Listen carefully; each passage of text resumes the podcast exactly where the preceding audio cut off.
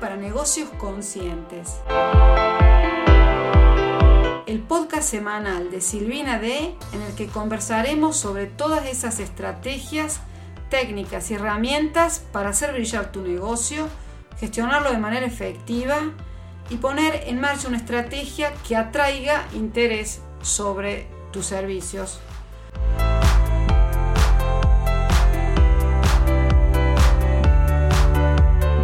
Hola, bienvenida, bienvenido a un nuevo episodio, episodio 18 del podcast Marketing Digital para Negocios Conscientes. En este episodio vamos a tratar sobre las tres claves para evitar la procrastinación. ¿Sabías que el coste de la procrastinación es algo astronómico? Y yo creo que también la procrastinación ha arrasado con más sueños que un huracán de categoría 5. Por eso precisamente en este episodio quiero hablar de, la, de esta plaga que es la procrastinación.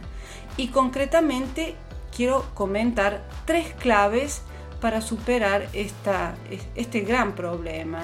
La procrastinación es uno de los principales obstáculos que hay que derribar si queremos emprender un negocio consciente o simplemente si queremos integrar cualquier cambio o conseguir una meta en nuestras vidas.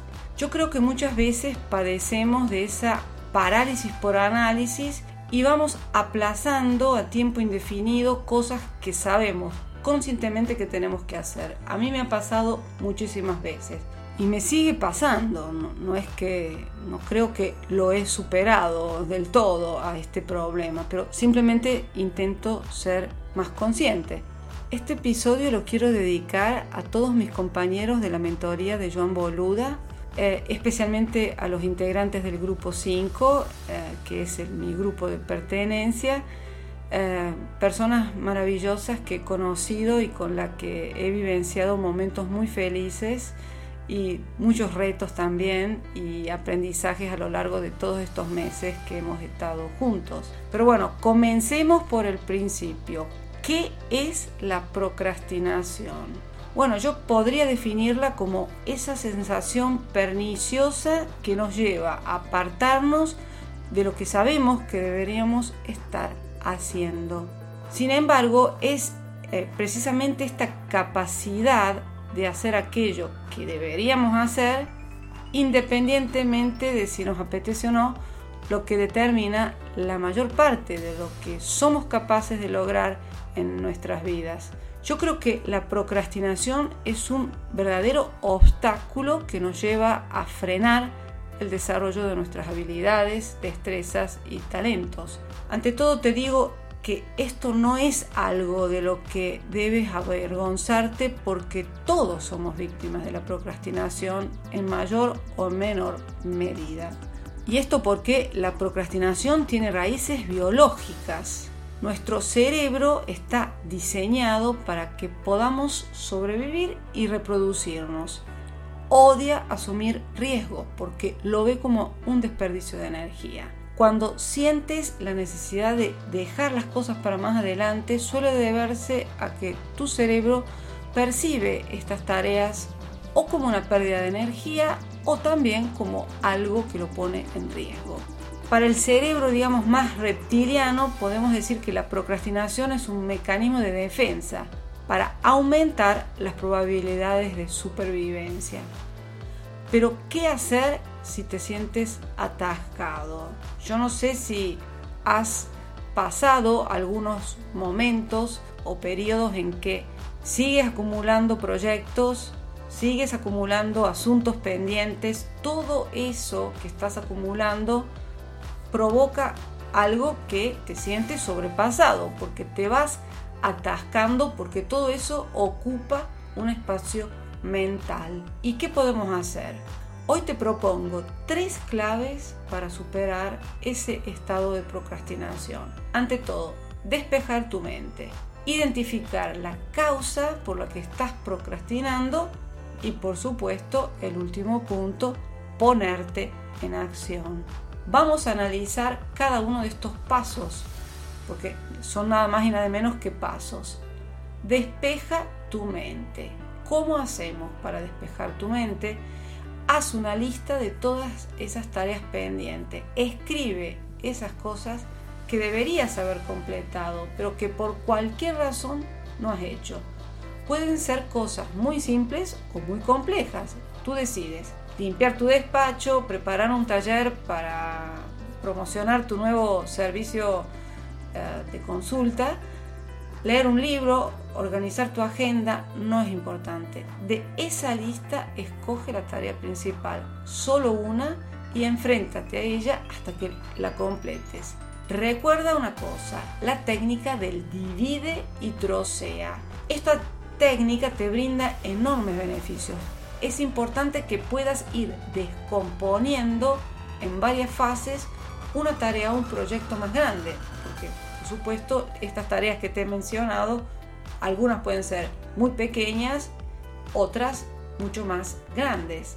Punto 2. Identifica la razón por la que estás procrastinando. Como te había comentado, podemos procrastinar por varios motivos que esencialmente están relacionados con un mecanismo de defensa del que ya hemos hablado. Ahora te dejo algunas razones concretas que nos llevan o que nos pueden llevar a procrastinar. Falta de claridad. Si no tenemos claro lo que tenemos que hacer y cómo lo tenemos que hacer o por qué lo tenemos que hacer, por ejemplo, es una situación que nos lleva a procrastinar.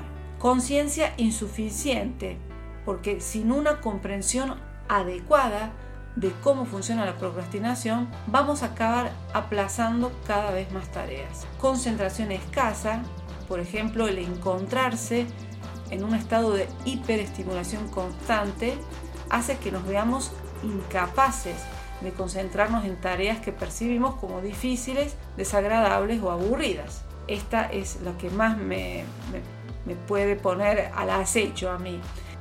Las redes sociales son maravillosas, pero pueden también convertirse en la mayor fuente de distracción que hay en el universo, a mi ver.